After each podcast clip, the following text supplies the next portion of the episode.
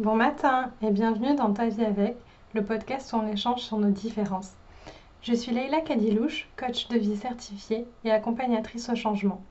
Et on se retrouve pour l'épisode 19 qui est un peu spécial. Je ne sais pas si tu l'entends à ma voix, mais l'épisode que tu vas entendre au moment où j'enregistre cette intro, moi je ne l'ai absolument pas entendu. Euh, pour cet épisode, l'épisode 19, c'est Hugo qui prend le micro. Hugo, c'est mon mari. Hugo, c'est mon compagnon de vie depuis 12 ans. Et dans ce mois de février, où on parle du couple, je voulais interviewer un proche aidant. Et je me suis dit, quoi de mieux au final que d'interviewer mon proche aidant à moi Il est apparu assez rapidement euh, qu'il n'allait pas être complètement à l'aise, et moi non plus d'ailleurs, si c'était moi qui l'interviewais. Alors ça allait être euh, une conversation de couple en fait, et pas un podcast. Du coup j'ai demandé à Ornella, qui dans LKL Coaching, ma société, euh, s'occupe des podcasts, euh, puis entre autres choses, de plein de choses, si elle voulait bien l'interviewer, et puis elle était partante. donc là je vois qu'on part sur un podcast plutôt long. Installe-toi confortablement, prends-toi un thé, euh, je sais juste que cet épisode-là, il va durer une heure, qu'Hugo a parlé pendant une heure. Je sais pas ce qu'il s'est dit, euh, on va découvrir ça ensemble. Je vais me filmer en écoutant le podcast, euh, filmer mes réactions et peut-être des précisions aussi que je voudrais amener. le podcast va sortir le jeudi 13 février 2020 et la vidéo de mes réactions sortira le dimanche suivant. Euh, donc va sur les réseaux et, dis-moi ce que, ce que t'en penses. Euh, puis rejoins-nous dimanche si tu veux voir euh, ma réaction. Ce que je vais te dire, c'est que on était tous les deux très anxieux à l'idée de ce podcast. Pas pour les mêmes raisons. Lui, il était impressionné par le format podcast, le fait de parler et que des gens qui ne le connaissent pas allaient l'écouter, allaient l'entendre, par le côté social de l'expérience. Moi, j'ai juste peur de ce qu'il a dit. Euh, jusqu'à maintenant, tu sais probablement que je suis en couple. Tu sais probablement pas que je suis en couple. ouais, si tu dois savoir que je suis en couple depuis longtemps. Euh, mais tu sais pas avec qui je suis en couple. C'est une partie très intime de ma vie que je dévoile pas. Et euh, ma crainte, c'est qu'il y ait des choses intimes que je veux pas dévoiler au public et qui, en fait, soient moins intimes pour lui et qui décide de les dévoiler. J'ai peur aussi de l'image qu'il peut renvoyer de moi. Euh, pas qu'il ait une mauvaise image de moi, hein, tu te doutes bien qu'on n'est pas en couple de 12 ans avec une personne qui a une mauvaise image de soi, euh, enfin de toi. Mais le, le fait est que quand tu travailles avec les réseaux sociaux, même moi qui suis dans l'authenticité, je sais ce que je montre et je sais ce que je veux moins montrer aussi. Et j'ai le contrôle de ça. Même quand je montre des choses que je veux moins montrer, c'est moi qui choisis. J'ai le contrôle de ça. Et là, pour une fois, c'est pas moi qui vais choisir. Alors, euh, je te laisse écouter ça et on se retrouve sur les réseaux sociaux pour échanger sur cette euh, expérience-là.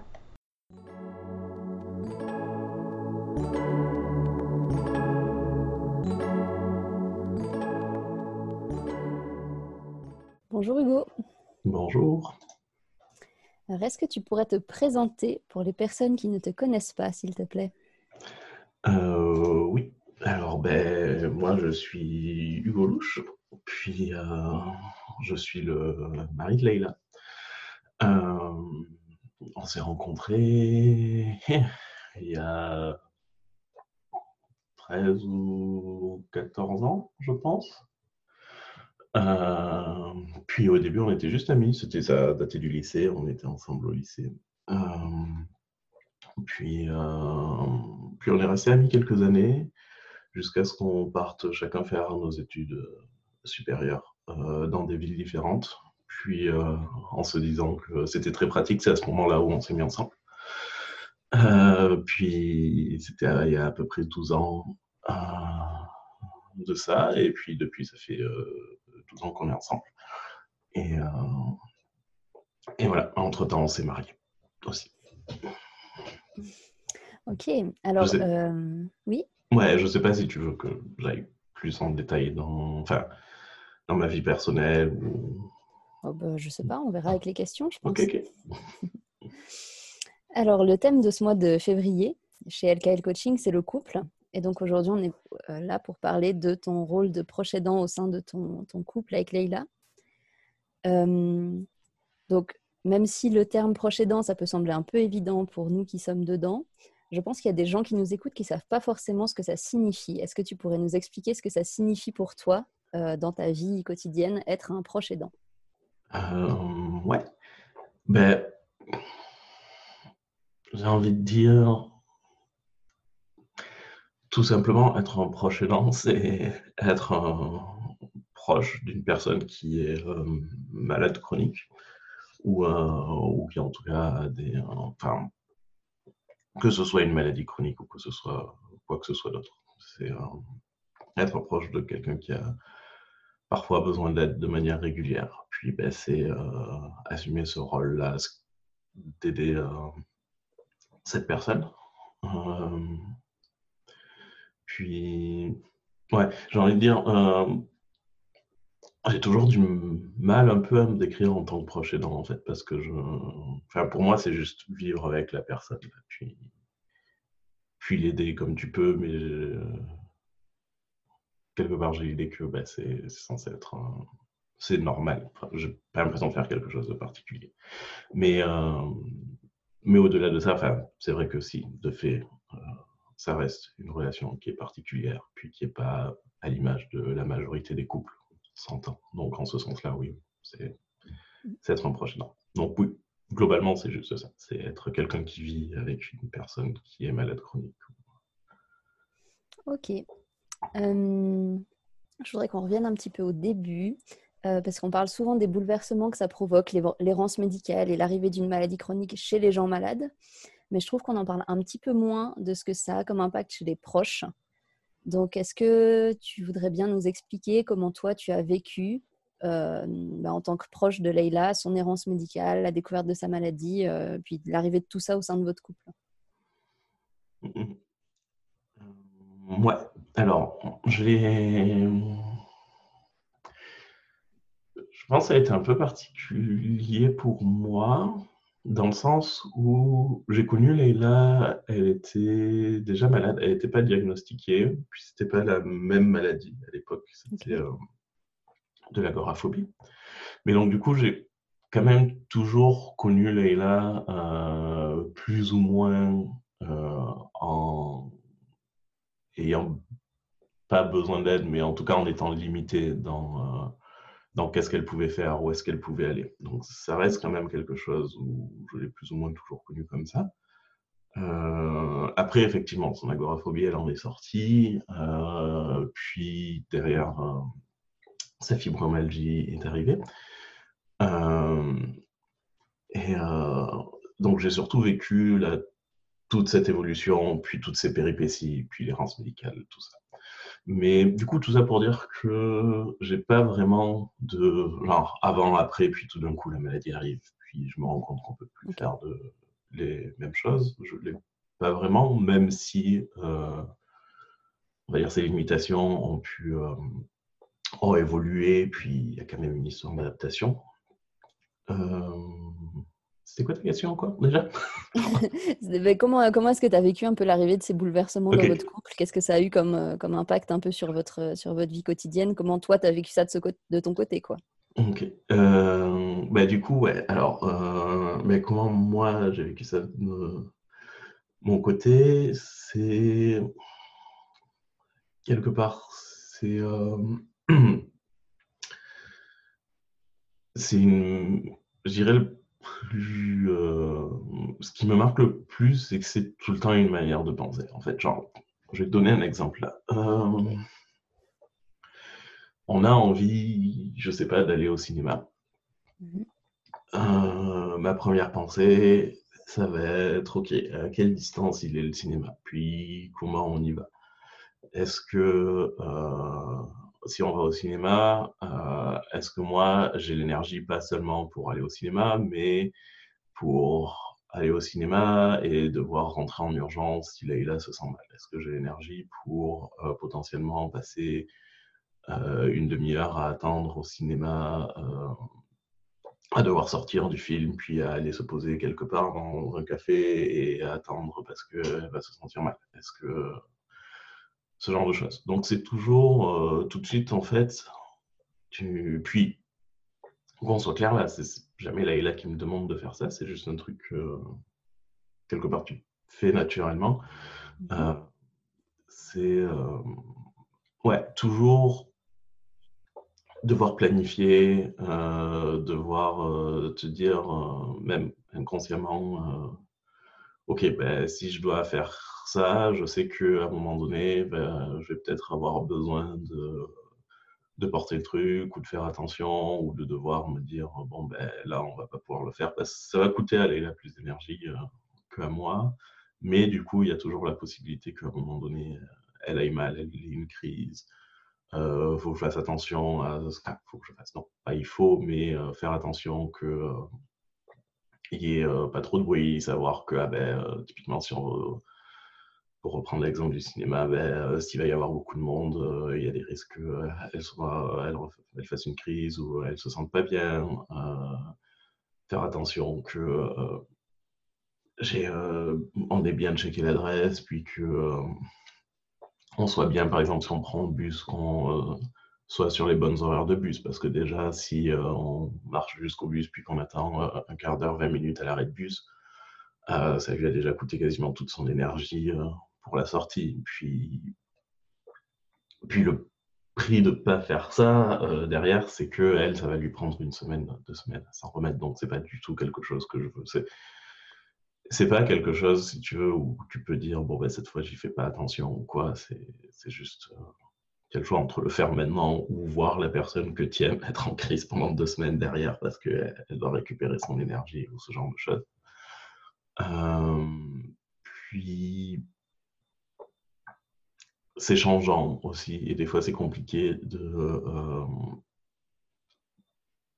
de comprendre euh, comment dire dans quel moment elle va être en énergie puis dans quel moment elle va pas être en énergie parce que je suis pas dans sa tête parce que je suis pas dans son corps. Puis puis des fois elle est complètement en énergie puis il y a des choses qui passent très bien puis tu te dis ben j'ai pris des précautions pour rien parce qu'au final euh, complètement l'énergie, puis ça s'est très bien passé. Puis on est même allé, euh, enfin, euh, c'est ça, euh, ça s'est très bien passé. Puis, des fois, elle n'est pas du tout en énergie, puis, puis ça pose problème. puis ouais, c'est pas mal ça. quant à comment ça s'est arrivé dans ma vie, puis comment je l'ai vécu, ce qui est quand même ta question depuis tout à l'heure à laquelle je ne réponds pas. euh, ben, encore une fois, je pourrais te dire comment le, son diagnostic de fibromyalgie est arrivé. Euh, ben ça, ça a été en fait, c'est ça. Je suis pas devenu proche aidant à ce moment-là, mais ça a été, euh, ces limitations ont, pas mal changé. C'est-à-dire qu'il y a eu tout un moment de euh, quelque part se réadapter. C'est-à-dire que pendant l'époque où elle était agoraphobe, quelque part, euh, je m'étais un peu construit avec l'idée de ben, sortir, ça va être compliqué, mais pour d'autres raisons, parce qu'elle avait des crises d'angoisse quand, quand elle sortait, puis, euh, puis ce genre de choses. Ou quelque part, euh, pas, ouais, tu prends pas la même chose de la même manière. Si tu veux, quand il y a une personne qui, euh, pour qui sortir faire des activités, ça va être très anxiogène, et que en même temps, une partie de la thérapie pour régler ça, ça euh, prend, ça fait jouer le fait de ben, justement de s'exposer, de sortir, euh, de faire ça progressivement, même pas du tout de se forcer là, mais euh, mais où c'est quelque chose de que tu recherches là. Qui a, en tant que proche aidant, tu es censé être là pour soutenir la personne, donc il n'y a pas la même dynamique, dans une dynamique de ben, ok, on va essayer de sortir un peu. Puis les limitations sont pas les mêmes. Genre, typiquement, je sais que Leïla, euh, ça marchait en termes de euh, le peut-être pas tant le temps de sortie, mais la distance de sortie, ou du moins à quel point euh, les choses étaient familières mmh. en temps en sortie. C'est-à-dire que typiquement sortir dans la rue, ben, un bon exemple, c'est par exemple, un des premiers trucs où Leila, elle a pu se sentir à l'aise, c'était. Qu'est-ce que c'était? Je...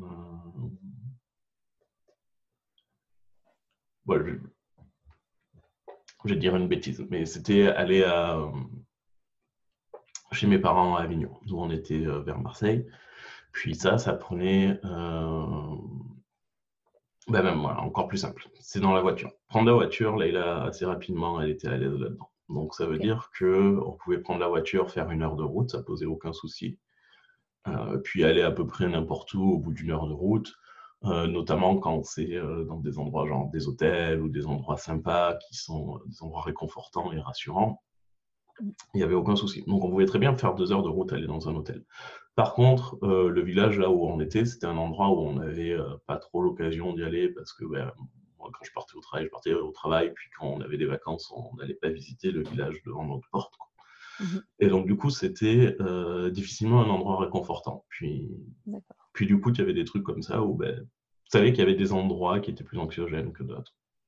Et puis, du coup, ben, tu apprenais plus, enfin, j'apprenais plus euh, quels étaient les endroits où, euh, quelle était sa réaction vis-à-vis des endroits où on allait, puis quels endroits allaient lui créer de l'anxiété, puis quels endroits allaient pas lui créer de l'anxiété. Puis quand sa fibromyalgie est arrivée, donc ce qui se passait, c'est que euh, son agoraphobie a diminué, elle a travaillé dessus et tout, au point où elle a recommencé à être indépendante. elle a trouvé un travail, elle, était, elle a travaillé pendant quelques années. Et puis euh, là, sa fibromyalgie est arrivée. Puis sa fibromyalgie, elle est arrivée euh, en termes de. Euh, bah, elle a commencé à avoir des douleurs, puis des très grandes douleurs articulaires, au point où des fois elle n'arrivait plus à marcher en certains jours. puis elle, était toujours au travail là, puis au début, là, ça a pris du temps à être bah, diagnostiqué, mais même à juste aller voir quelqu'un, enfin aller voir un mmh. rhumatologue, faut un rendez-vous. Puis c'est toujours pareil, là, quand tu es en crise, tu prends rendez-vous, quand il te voit, tu n'es plus, euh, plus en crise, il te dit bah, qu'est-ce que vous voulez que je fasse? Puis au début, tu vas voir un médecin généraliste quand même. Enfin, tout ça. ça a pris un peu de temps, là. Puis. Euh, puis c'est ça. Puis en fait, il y a toujours la question si tu veux, il y a un mode de pensée, un mode de fonctionnement. Puis là, tu te dis, qu'est-ce qui se passe? Est-ce que ça serait pas une crise d'angoisse? Parce qu'une crise d'angoisse, ça peut faire plein de choses. Mmh ça, peut faire que tu aies peur, puis le cerveau, il a cette chose magnifique qui fait que euh, quand tu es habitué à... Donc, typiquement, je pense dans la majorité des cas, la manière dont ça se caractérise une crise d'angoisse, c'est que tu vas commencer à tachycardiser, tu vas commencer à plus avoir l'impression de respirer, etc. Ce qui est fabuleux, c'est qu'une crise d'angoisse, rapidement, c'est un moyen de, ton cerveau de te dire euh, il y a un danger, j'ai l'impression qu'il va y avoir un danger, il faudrait vite se mettre à l'abri euh, parce que sinon tu vas mourir. Puis j'ai l'impression qu'on va mourir tout de suite. Euh, à partir du moment où tu commences à apprendre à maîtriser ces comportements, puis à te dire ok, j'ai l'impression de ne pas arriver à respirer, j'ai l'impression que mon cœur bat très vite. C'est normal, c'est juste mon cerveau qui pense que je vais mourir, mais je ne vais pas mourir, je sais, je suis une grande personne. Euh, ton, enfin, ton cerveau, ton corps va commencer à euh, te faire peur, entre guillemets, d'une manière différente. Donc là, tu peux commencer à avoir des douleurs qui vont apparaître, tu peux commencer à avoir des choses comme ça. C'est toujours très évolutif là. Puis du coup, la première réaction que tu as, c'est de dire, bah, est-ce que c'est une crise d'angoisse que je suis en train de faire? Et, euh, et, puis, il euh, faut voir qu'à cette époque, on est rendu à déjà 5-6 euh, ans d'agoraphobie. Donc, tu rentres très rapidement en fait, dans une dynamique de, de oui, je le sais, quoi, je, de plus écouter tant que ça ton corps, ou en tout cas de.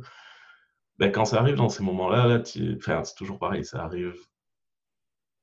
Une maladie comme ça, elle se déclare rarement, je pense, quand il est bien reposée et tout. Donc, enfin, typiquement, elle, dans son cas, je pense que la première fois qu'elle a eu une crise, elle était au travail, elle était fatiguée, c'était une longue journée. Tu te mets à avoir des douleurs de partout, tu te dis, tiens, c'est un nouveau symptôme de crise d'angoisse, qu'est-ce qui se passe? Je comprends pas, j'allais mieux, puis euh, là, je suis en train de faire une rechute, puis des rechutes, c'est des choses qui sont arrivées plein de fois. Donc, il y a tout un moment où tu te dis, bah, business as usual, quoi, quelque part. Hein.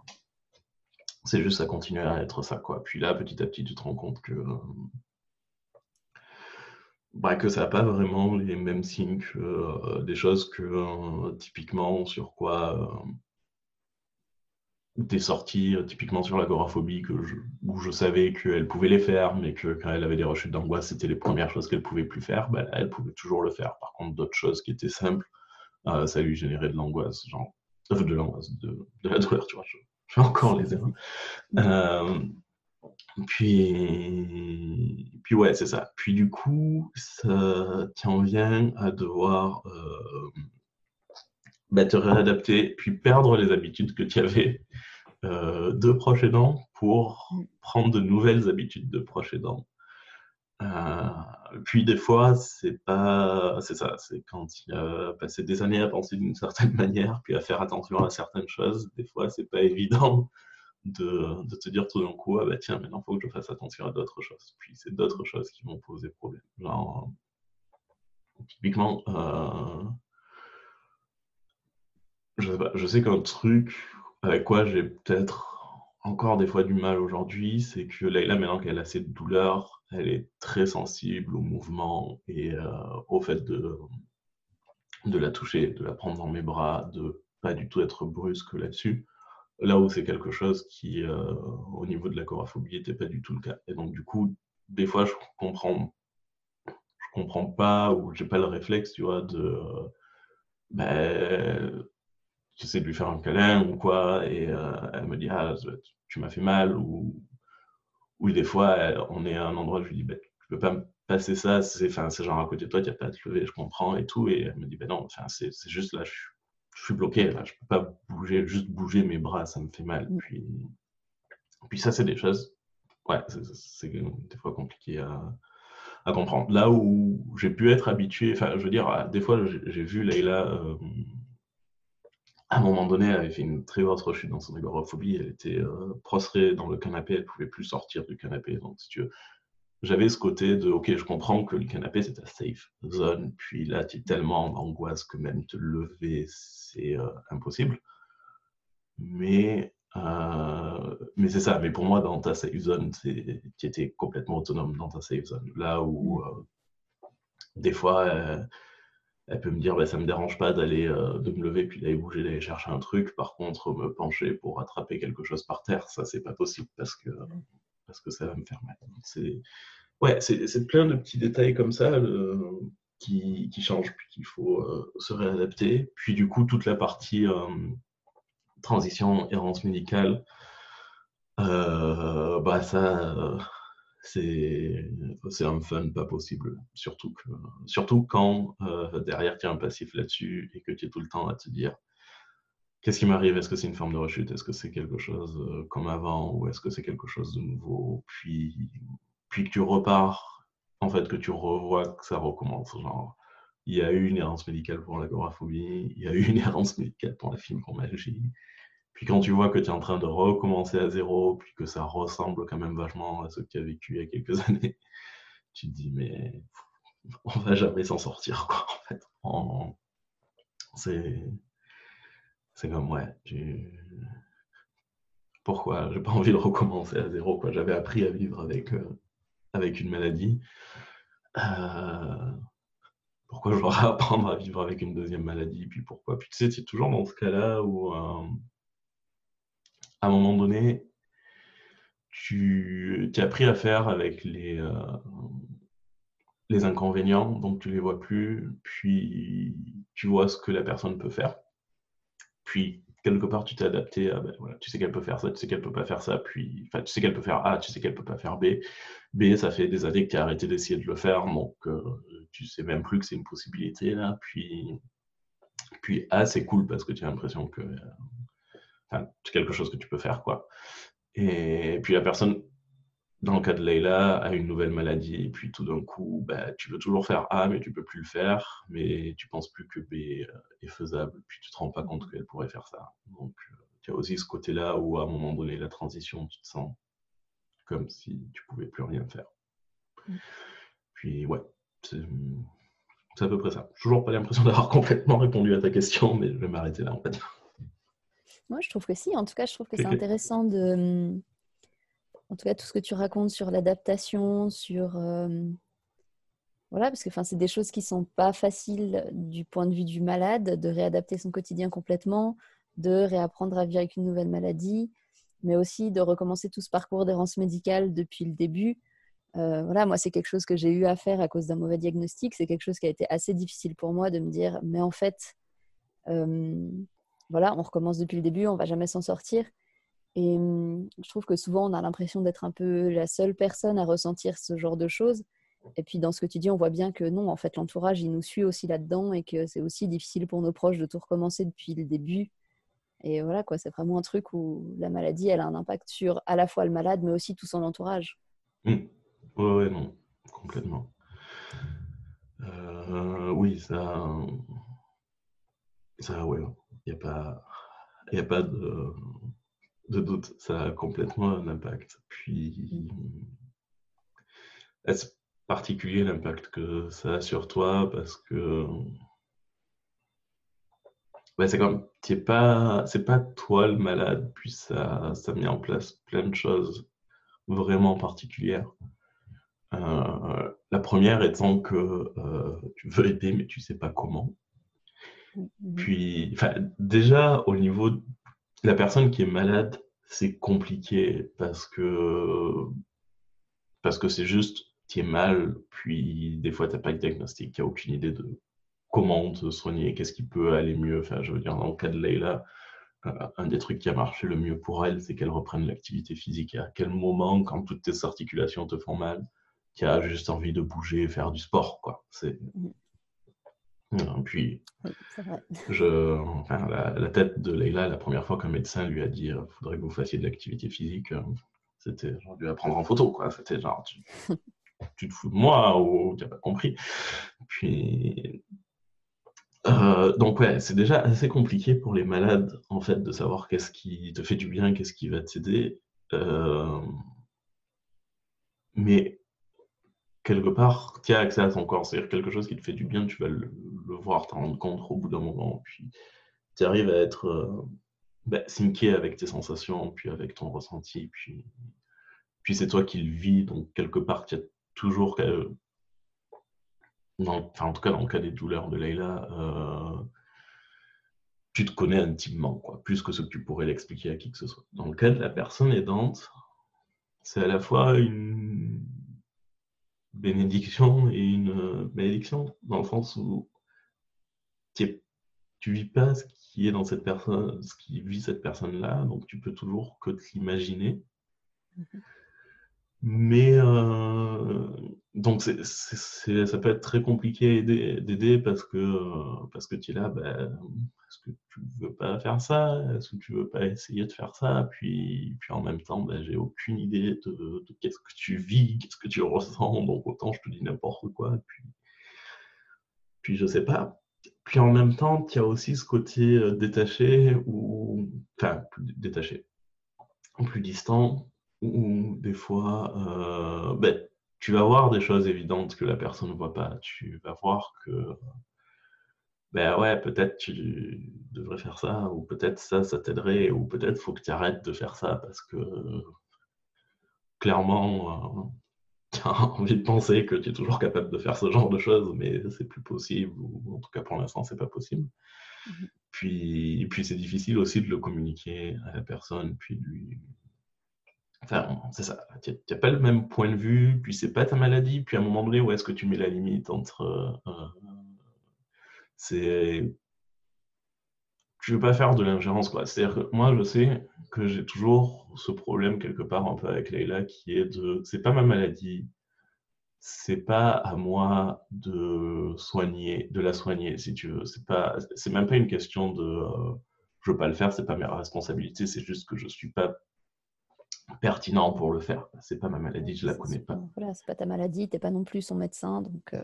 C'est ça, là, c'est pas mon rôle, puis c'est pas une responsabilité que je veux parce que, enfin, tu, tu, veux pas te, te, mettre dans cette espèce de relation où, où, la personne devient dépendante de toi ou en tout cas va avoir de la rancœur ou de la, ou pas de la rancœur ou de la ah, merde, bref, ou, euh, ou va être redevable pour, euh, pour l'avoir euh, aidé à aller mieux ou euh, avoir fait des choses qui vont l'avoir soigné parce que mmh.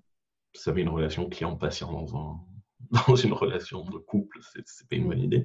Mais du coup, j'ai toujours eu, enfin, j'ai tendance à avoir cette posture de, ben, enfin, gère ta maladie, je suis là pour te soutenir. Si tu as besoin de quoi que ce soit, dis-le moi. Si tu veux des conseils, je suis là. Si tu veux mon avis, je te le donne avec plaisir. Mais je vais pas prendre des décisions pour toi. Je vais pas te dire fais ça ou fais ci ou quoi que ce soit. Et de la même manière, je vais pas venir m'impliquer dans euh, tes rendez-vous médicaux. Je vais pas venir euh, faire les consultations à ta place, euh, ce genre de choses. Et ça, ça c'est très très très très très compliqué parce que parce que tu as juste envie d'aider la personne. Moi, je sais des fois il y a des rendez-vous avec Leila où je voyais les symptômes genre au début, on voyait des médecins euh, régulièrement où elle n'avait pas de diagnostic encore. Je pense qu'elle avait un rendez-vous chez le médecin toutes les euh, une ou deux semaines. Puis on s'entend, ce n'était pas des rendez-vous suivis là, c'est juste que toutes les une ou deux semaines, il y avait un problème qui nécessitait d'aller chez le médecin parce que parce qu'elle n'était pas prise en charge. Mhm. Puis euh, et puis c'est ça. Moi, je voyais les deux semaines là comment ça avait évolué, comment euh, ces symptômes ils avaient évolué, est-ce que ces douleurs elles avaient été plus fortes ou moins fortes, etc. Puis j'avais ma vision de la chose qui était même pas forcément objective, hein, c'était juste ma vision. Puis tu vas en consultation avec elle, puis là, elle, ce qu'elle décrit au médecin, c'est complètement différent de toi, euh, comment tu l'as vécu. Puis, tu fais quoi là, à, ce moment-là? C'est-à-dire que, puis, c'est des fois, c'est juste genre, bah ok, elle a vécu comme ça, puis moi j'ai vécu comme ça, puis c'est différent. Puis des fois, c'est toi, il y a des choses qui te paraissent super importantes et puis euh, super pertinentes à, dire pour le diagnostic ou pour la prise en charge, puis qu'elle, elle passe complètement sous silence. Tu sais, c'est mmh. des trucs. Enfin, alors, l'exemple typique, là, c'est elle vient, elle est en crise. On est, euh, je sais pas, mardi, le week-end, elle a passé super bien, mais là, elle est en crise, ça va pas. Puis, euh, le compte-rendu qu'elle fait de sa semaine, c'est ça s'empire. Puis, toi, tu es comme.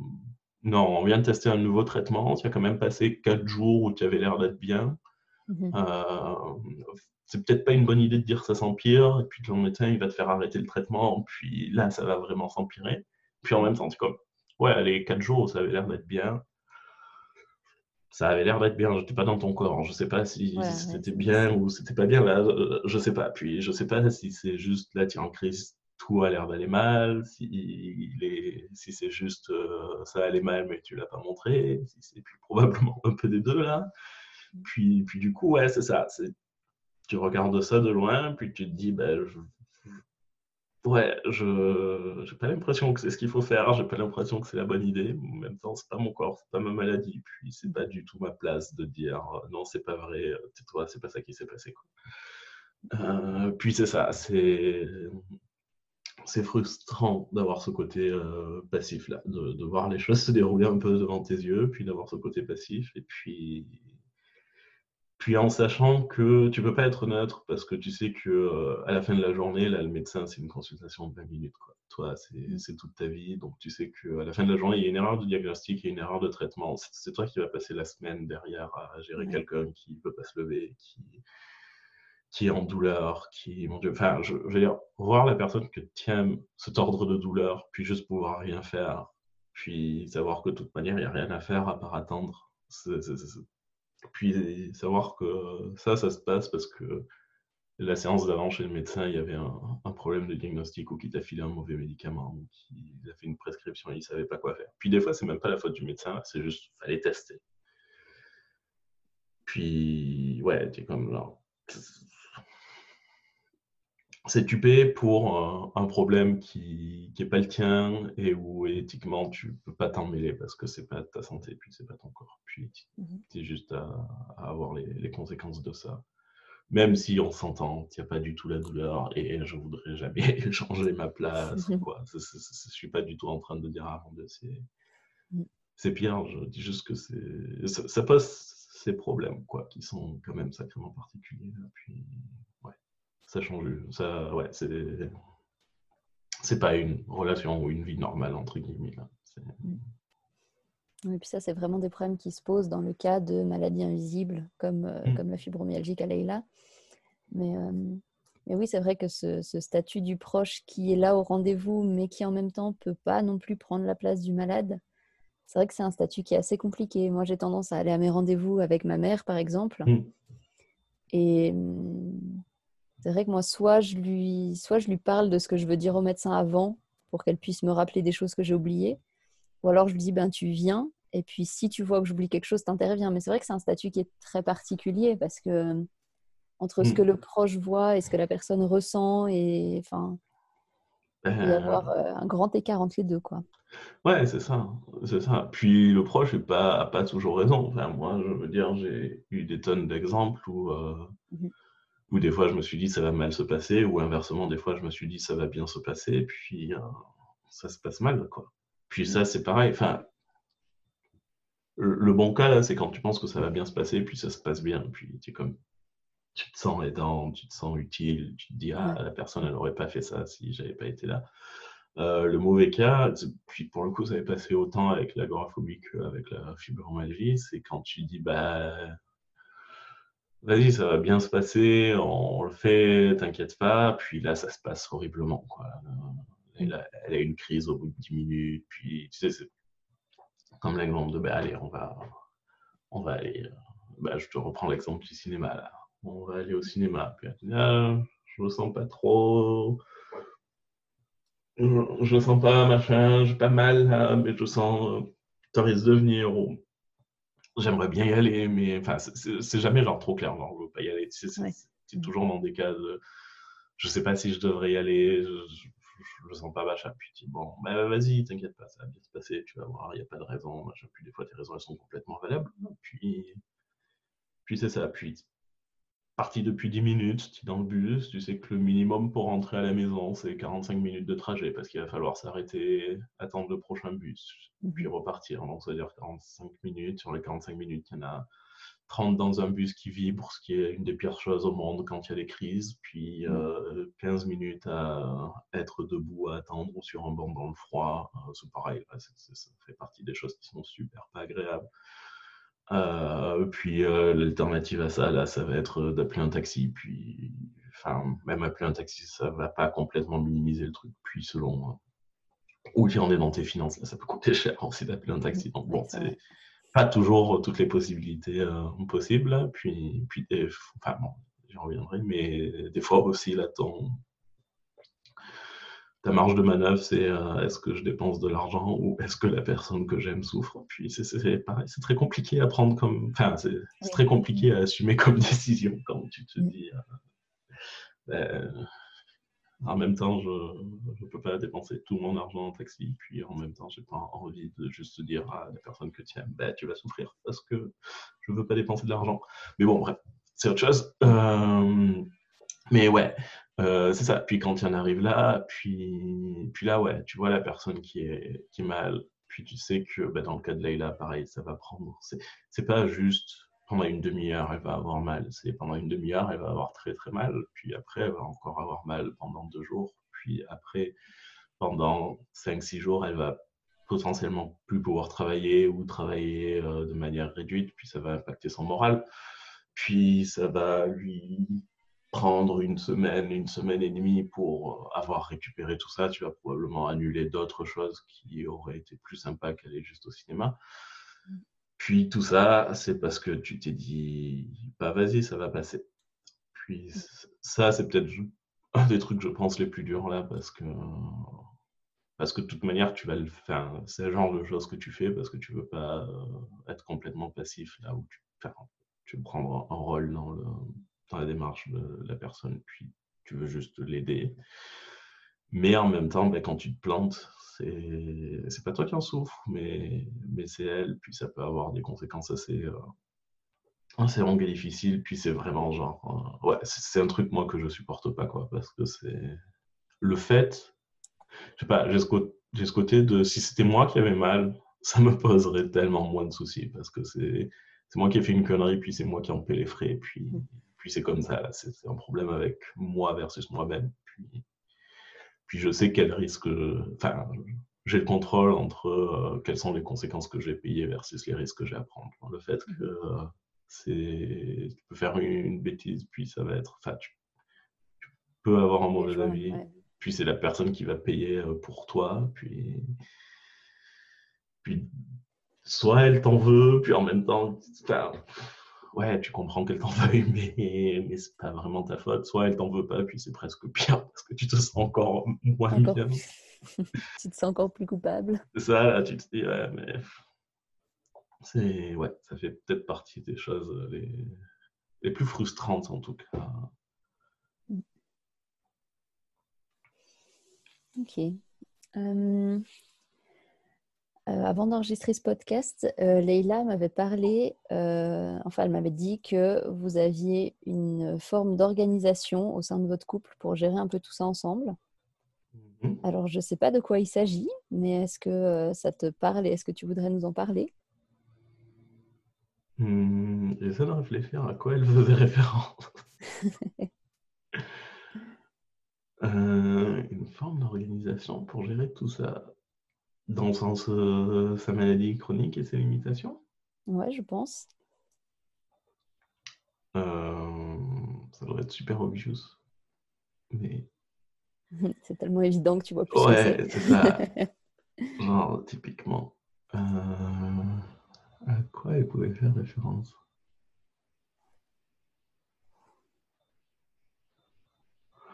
Ben, en- enfin, je pense qu'il n'y a pas une seule chose de spécifique. Mhm. Ok. Enfin, c'est... Non, il y a Moi. peut-être plusieurs choses. hein. Ouais, non, c'est juste que... euh, Je sais pas, peut-être des petites astuces que vous avez mis en place ou, enfin voilà, ou des choses pour vous simplifier le quotidien avec cette maladie, je sais pas. Ouais, mais probablement. Le, le problème, en fait, c'est que je les vois plus à force. Mais, euh, enfin, tu sais, là, tu, tu me dirais, c'est c'est quoi les choses particulières que vous avez mis en place? Je dirais, ben, rien. Je sais pas. Non, bah après, euh, ouais, de, au-delà de faire attention, puis pas, bah, hum, hum. J'ai vraiment aucune idée, je suis désolé, j'ai vraiment aucune idée de à quoi elle faisait Non, mais pas de souci, ça montre aussi que- Ça doit me paraître, ça, ça doit lui paraître évident, puis quand, elle va écouter le podcast, elle va se dire, mais il est con ou quoi? Non, mais ça montre peut-être aussi que euh, c'est des choses qui font tellement partie de votre quotidien aujourd'hui Mm. que c'est devenu euh, comme une nouvelle norme en quelque sorte pour vous, quoi.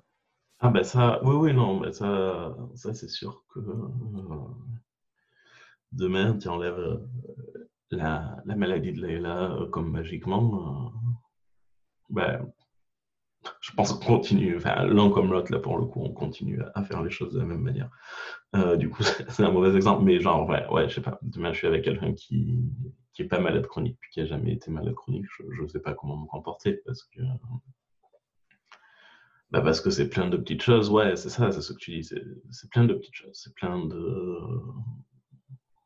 de, bah, de quand tu dois faire un truc géré, de, de planifier à l'avance tes week-ends, de pas avoir, de, limiter au plus possible le- bah, l'imprévu, le- mais l'imprévu dans le sens genre, je pense que ça fait très très longtemps qu'on s'est pas dit un matin en se levant, ah tiens, on va faire ça, puis on fait ça alors qu'on a d'autres choses prévues. C'est, c'est comme genre ton week-end, là, tu as, deux, trois rendez-vous. Enfin, tu, dois faire deux, trois choses, c'est, déjà max parce que, dans une journée, tu feras pas plus de trois choses. C'est euh, le fait que tu sais que quoi que tu fasses, c'est toujours OK de, euh, de devoir. euh, tu sais que tu peux à, un moment donné euh, devoir tout arrêter et puis partir parce que, parce que Leïla est en crise. Puis, puis je t'assure que tu préfères faire ça que, que te dire ah ben vas-y, on finit euh, ce qu'on était en train de faire, puis après on rentre. Euh,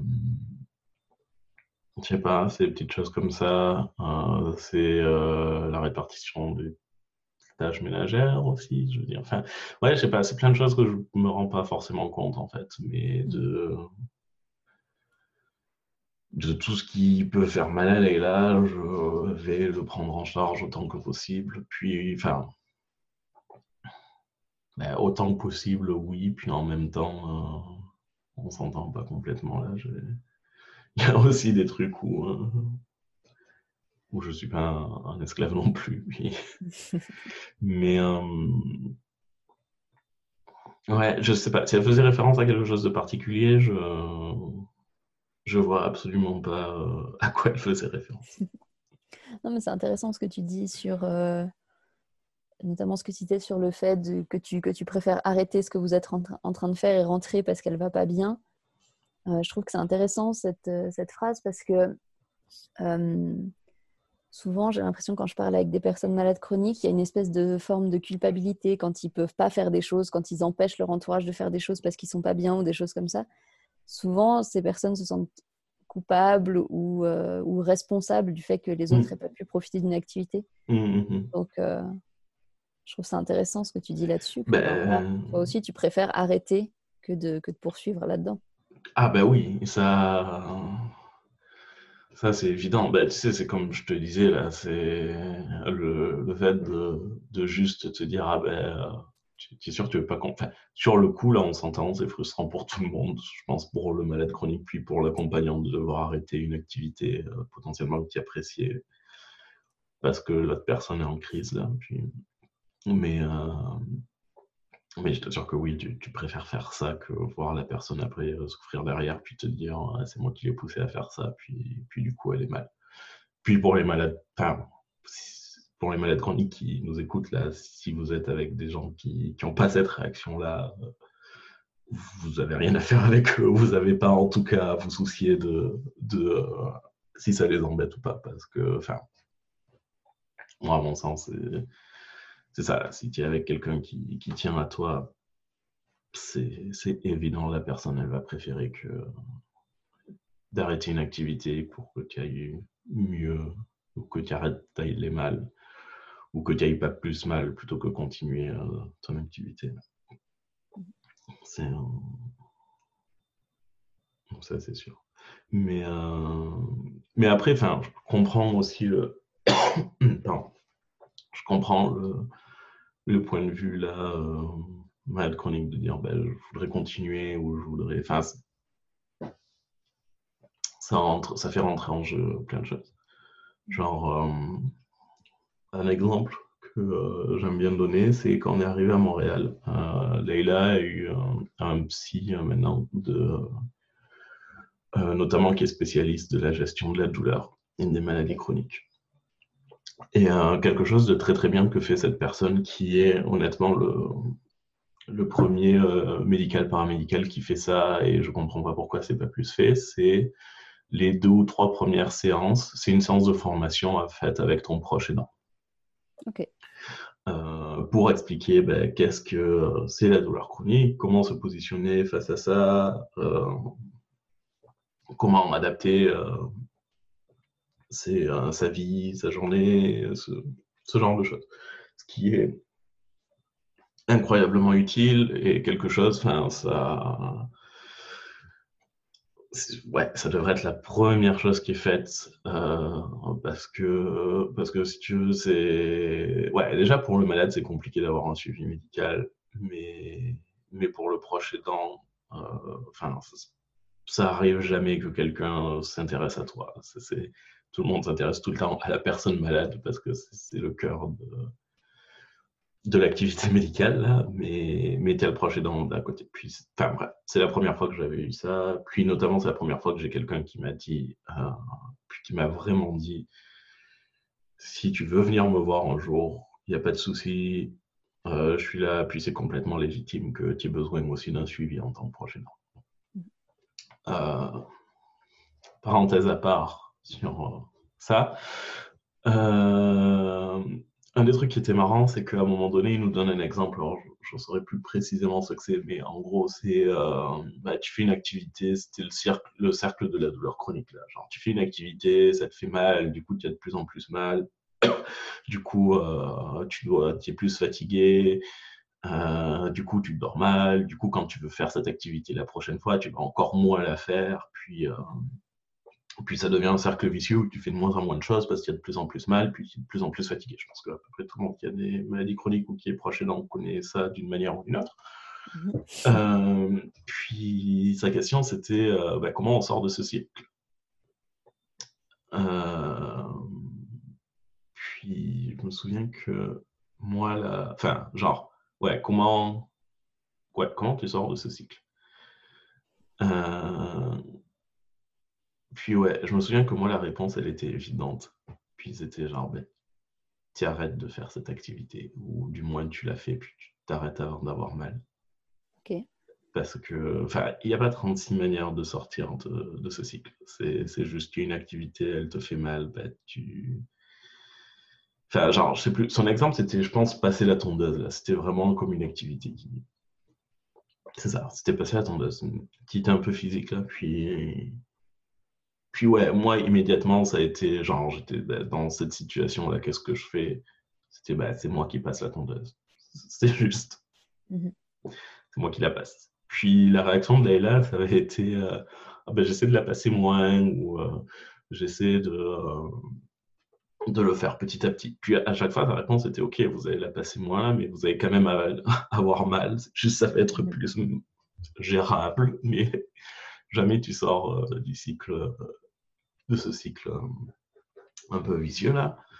Puis la conclusion à laquelle je veux arriver, c'est Ouais, non, je, je, comprends tout à fait la démarche de se dire, bon là c'est passé la tondeuse, mais genre cette activité, je veux pas la lâcher parce que c'est quelque chose, je, ne veux pas faire le pas de dire je fais plus ça.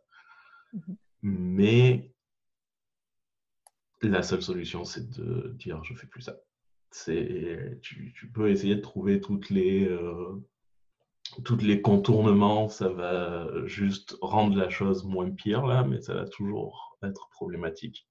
Et de mon expérience avec Leila, en tout cas, c'est beaucoup plus rapide de dire bah, j'arrête de faire ça. Puis ça va revenir quand ça ira mieux. Parce que si tu arrêtes de faire ça, en fait, tu rentres dans un cercle vertueux où tu fais plus l'activité, tu as plus mal, tu récupères ton énergie. Puis potentiellement, tu vas pouvoir le refaire après. C'est jamais définitif. Je pense que c'est peut-être ça le problème. Puis c'est pareil pour, encore une fois, là-dedans, pour, euh, enfin, ça peut s'appliquer à, un niveau de couple, de proche aidant, dans le sens où, euh, où, où tu n'as pas envie, même en tant que couple, tu sais, de dire, je sais pas, moi, j'adore aller euh, au resto, là, tu n'as pas envie de dire, ben, on va plus au resto. Tu as envie de dire, ben, on va aller au resto, mais on va prendre un menu moins grand. Ou on va aller au resto, mais je vais prendre le taxi pour y aller. Puis, puis à un moment donné, là, si c'est vraiment ça te crée vraiment de la douleur, puis c'est vraiment compliqué, juste arrête d'y aller, attends que tu sois plus en forme, puis sache que euh, tu vas pouvoir y retourner. Puis quand tu vas y retourner, ça va te coûter. Euh, bah, c'est un investissement, là, ça va te coûter peut-être. Euh, c'est théorie des cuillères. Un jour ou deux jours d'énergie, là, puis c'est un investissement que tu vas faire. Mais c'est juste faut accepter que. Ouais, tu peux l'adapter comme activité, mais l'adapter, ça ne va pas résoudre le problème parce que ça va quand même te coûter de l'énergie. Enfin, la plupart du temps, ça va quand même te coûter de l'énergie, puis ça va quand même te fatiguer. C'est juste, tu peux plus le faire autant que tu le faisais, et puis comme ça. Puis il n'y a pas de voie autour de ça. Puis tout ça pour dire que, en général, enfin, j'ai l'impression que c'est le genre de choses ça qui est beaucoup plus évidente pour les proches aidants que pour les personnes malades. Euh, et, que donc, en général, si vous êtes une personne malade, puis que vous avez cette réaction de vous dire euh, Ah, euh, j'ai envie de me pousser, j'ai envie de continuer à faire ça parce que je ne veux pas gâcher l'après-midi de ces personnes qui sont avec moi et qui ont envie d'avoir du fun, c'est probablement, enfin, encore une fois, soit vous êtes avec des personnes qui s'en foutent de vous, puis potentiellement que euh, c'est pas censé être votre problème de est-ce que vous allez leur gâcher leur après-midi ou pas parce que c'est pas des personnes qui, qui attachent ce niveau d'importance à, vous, puis la priorité c'est vous.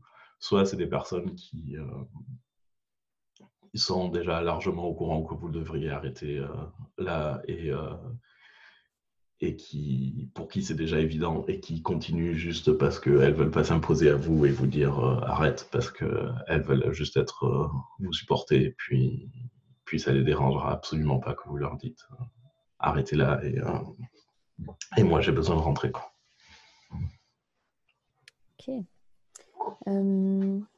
pour finir ce podcast, est-ce qu'il y aurait un conseil que tu voudrais donner, soit aux malades, soit aux personnes en couple avec une personne malade, ou je sais pas, peut-être un petit conseil ou quelque chose à garder en tête, peut-être?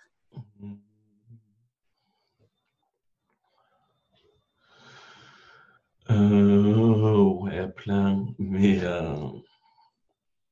je dirais. Bah, pour les personnes aidantes, déjà, c'est le plus simple. C'est.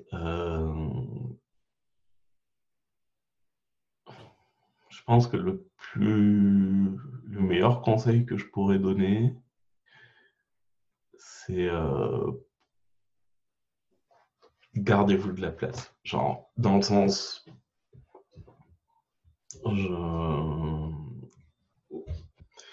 ayez des moments pour vous. Parce que ça devient vite. Euh, bah, après, je dis ça là, euh, pour le contexte. Euh, je suis quelqu'un qui a besoin d'énormément, d'énormément, d'énormément d'espace personnel, puis de temps seul. puis même avec Leila, je, je, veux dire, je, ça me pompe une énergie d'être avec des gens, puis du coup j'ai vraiment besoin de moments tout seul pour moi. Puis bon, ça tombe bien, Leila est aussi comme ça, donc là-dessus on s'est bien trouvé. Mais, mais indépendamment de ça, ce que je veux dire, c'est quand on est personne aidante et quand on est avec euh, son malade chronique attitré, entre guillemets. c'est une blague. Hein. mais, euh, mais bref, euh, évidemment que tout va tourner autour du malade chronique parce que c'est c'est le rôle de personne aidante, c'est d'aider euh, le malade chronique. Euh, c'est important, je pense, de, enfin, si il faut que si c'est quelque chose qui doit durer sur la longueur, c'est important que la personne aidante elle ait son espace à elle aussi, elle ait ses moments, elle ait ses activités où elle n'a pas à penser au, au malade chronique, elle n'a pas à faire attention. Moi, je sais que c'est, puis quelque part, c'est ça, c'est autorisez-vous d'être égoïste des fois, autorisez-vous de dire, puis enfin, vous pouvez le faire là de manière intelligente, genre, pas, euh, allez viens, on fait le truc que j'ai envie de faire, puis j'en ai rien à faire, que tu es mal ou pas, hein.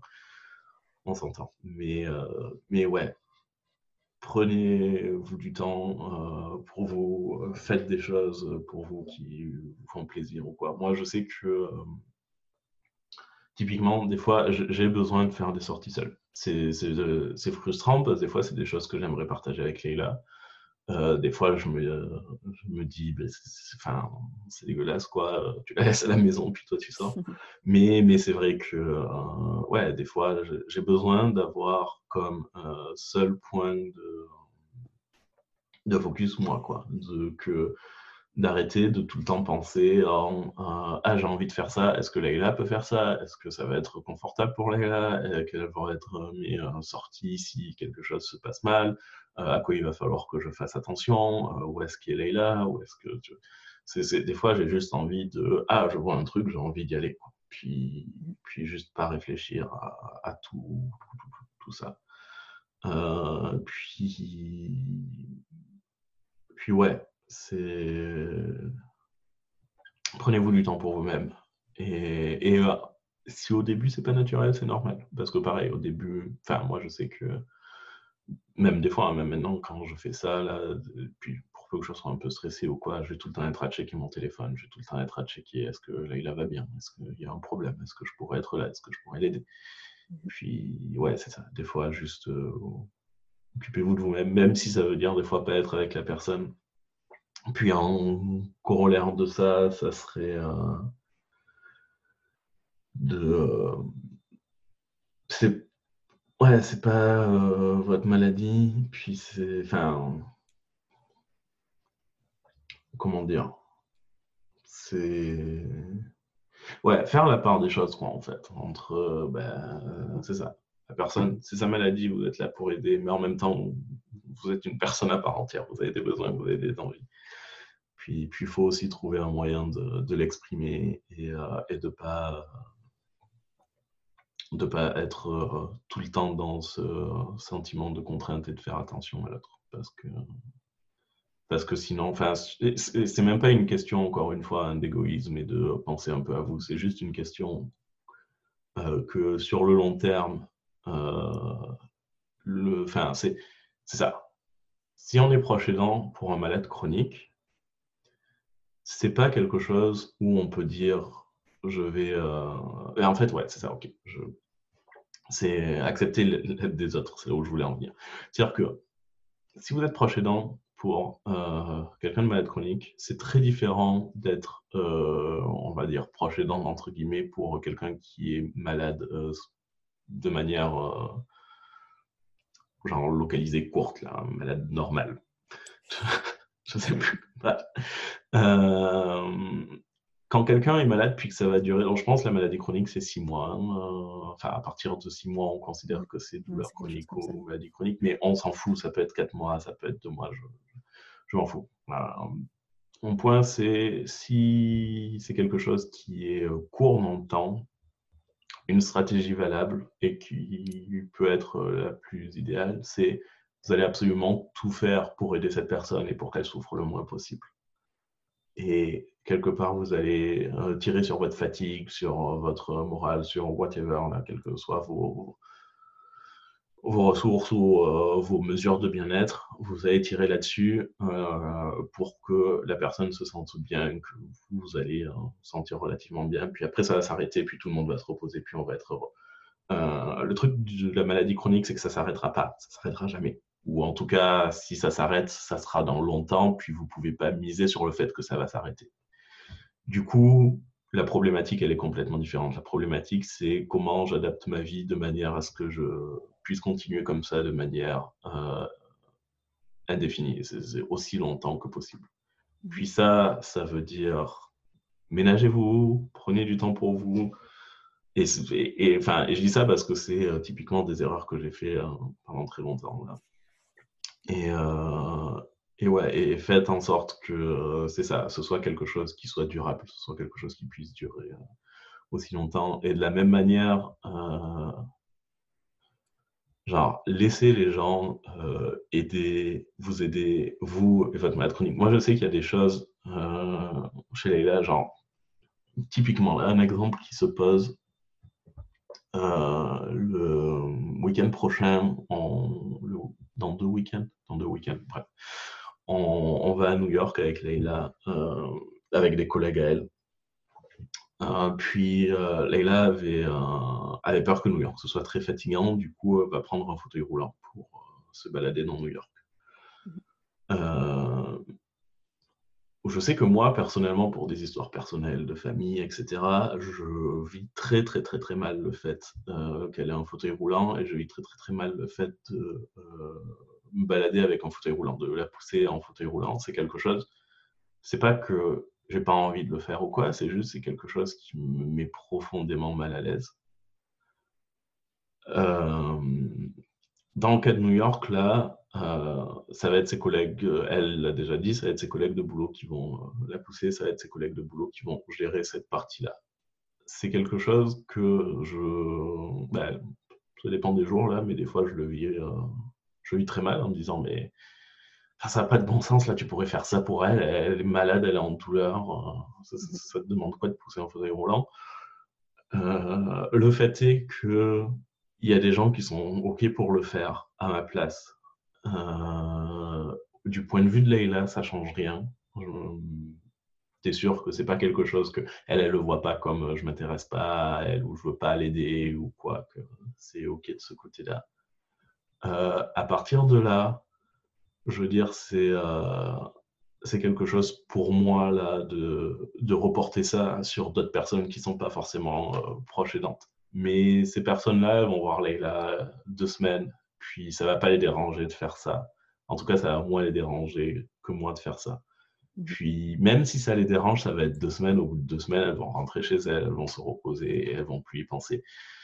Euh, moi, si je fais ça pendant peut-être, euh, enfin, je dis deux semaines parce qu'elles vont être là pendant deux semaines, puis que Leila va passer deux semaines avec elles, puis là, moi, je serai pas là. Mais moi, si je fais ça même juste les deux jours à New York, ça va me coûter, ça va me fatiguer. Je sais que je vais avoir quelque part de la rancœur, même si je le contrôle pas, parce que je vais être là, genre, ah, je dois faire ça, c'est pas ma maladie, c'est pas mon choix, c'est pas un choix à ma vie, c'est pas ce que je veux dire, mais genre, c'est pas, ouais, c'est pas moi, c'est pas, pas ma maladie, puis je le fais pour la personne là, mais ça met toujours une, toujours une espèce de relation un peu perverse là, là-dessus.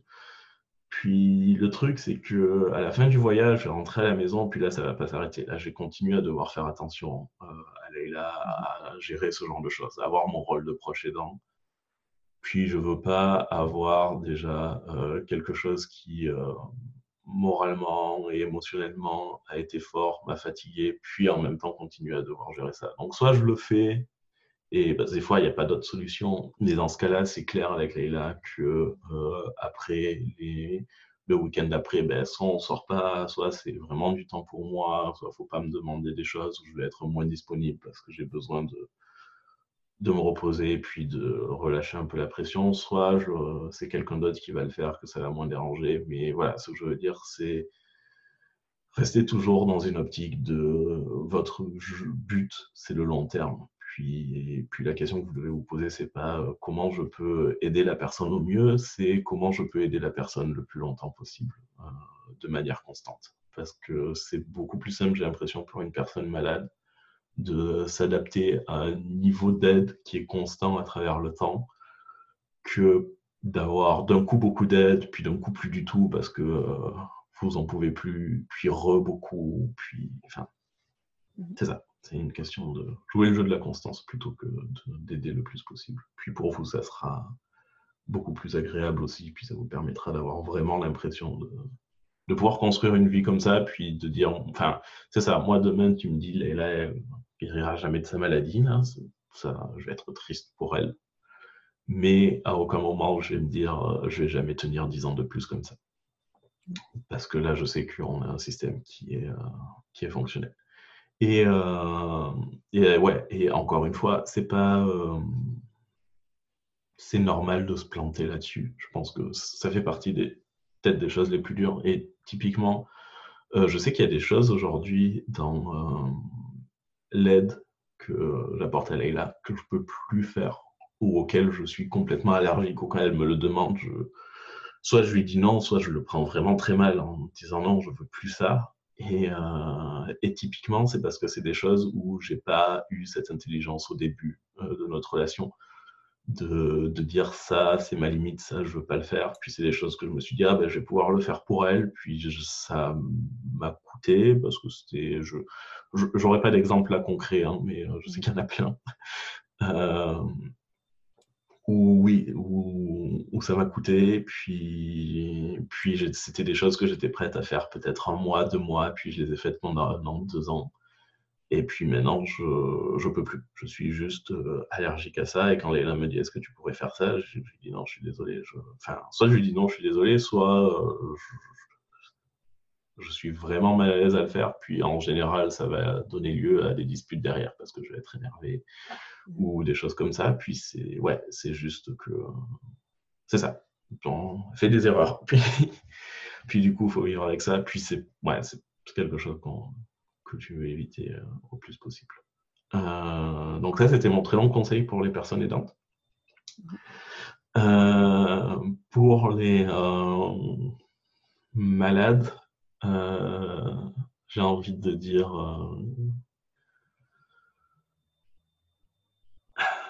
Je sais pas. Euh, je, je serais bien euh, mal placé pour donner un conseil à des malades, euh, dans le sens où, enfin, encore une fois, je le vis pas. J'ai aucune idée. Non, mais je pense que déjà entendre le conseil que tu as pour les proches des malades, je pense que c'est intéressant à entendre pour des malades aussi. Mmh. Ouais. Ça aide à comprendre comment ça se passe de, de l'autre côté. C'est ça. C'est pas forcément ben facile aussi pour les malades de se mettre la place des personnes qui les aident, donc c'est intéressant. C'est ça. Mais, mais par contre, il n'y a pas de culpabilité. Euh, c'est un mélange de euh, faites attention à vos proches aidants, dans le sens euh, à un moment donné, enfin, c'est en tant que proche aidant, c'est des gens qui sont très souvent oubliés ou qu'on voit pas parce que puis enfin pour le coup, je, je pense que les malades chroniques sont super sensibilisés au problème de l'invisibilité. Voilà. Ben, les proches aidants, c'est les invisibles des malades chroniques. Donc, pensez à ça, mais en même temps, euh, ayez aucune culpabilité dans le sens où c'est pas votre problème et vous, votre problème, c'est que vous êtes malade. Un proche aidant, c'est qu'il a choisi d'être proche aidant. Euh, pour le coup, la maladie, être malade, c'est pas un choix. Être proche aidant, c'est un choix. Euh, et du coup, enfin, c'est ça. Moi, une des pires choses, enfin pas une des pires choses, mais un truc qui me rend vraiment triste là, c'est quand je vois que euh, Leïla, elle se sent coupable pour, euh, pour ce que je fais. Ou tu sais, là, comme tu disais, le fait de se dire, ah, euh, je veux pas dire que je suis mal et arrêter l'activité que je suis en train de faire parce que ça va gâcher l'après-midi des gens. Ouais, c'est pas votre problème. Ça, ça, ça c'est le problème des proches aidants. C'est leur choix. Ils ont décidé d'être là. Et, et s'ils sont là, c'est qu'ils vous supportent. Et c'est un non-problème pour eux. Puis si c'est un problème, ils vont en parler ou encourager-les à en parler. Mais, euh, mais c'est ça. Vous limitez pas euh, ou euh, vous sentez pas mal pour ce que votre proche aidant va pouvoir faire ou ne pas faire avec vous.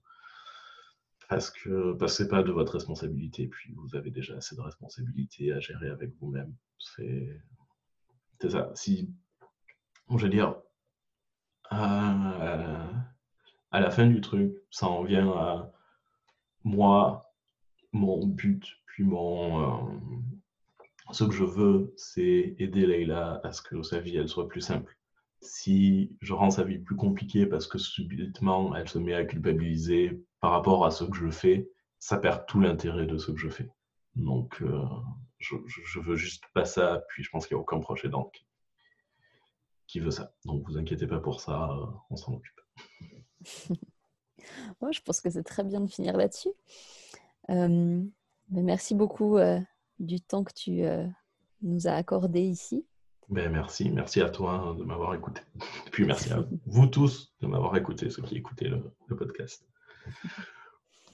Bon, eh bien alors au revoir. Au revoir.